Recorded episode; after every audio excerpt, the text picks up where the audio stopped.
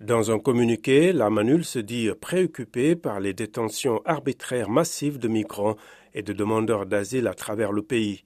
Selon cette mission onusienne, les autorités libyennes ont arrêté des milliers d'hommes, de femmes et d'enfants dans les rues, chez eux ou lors de rafles dans des soi-disant camps et caches de trafiquants.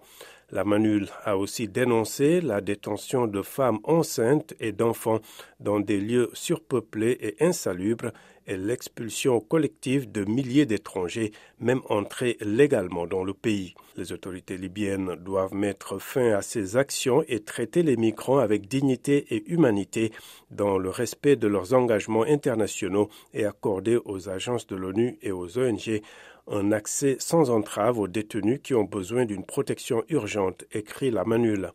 Selon l'Organisation internationale des migrations, la Libye compte plus de 600 000 migrants.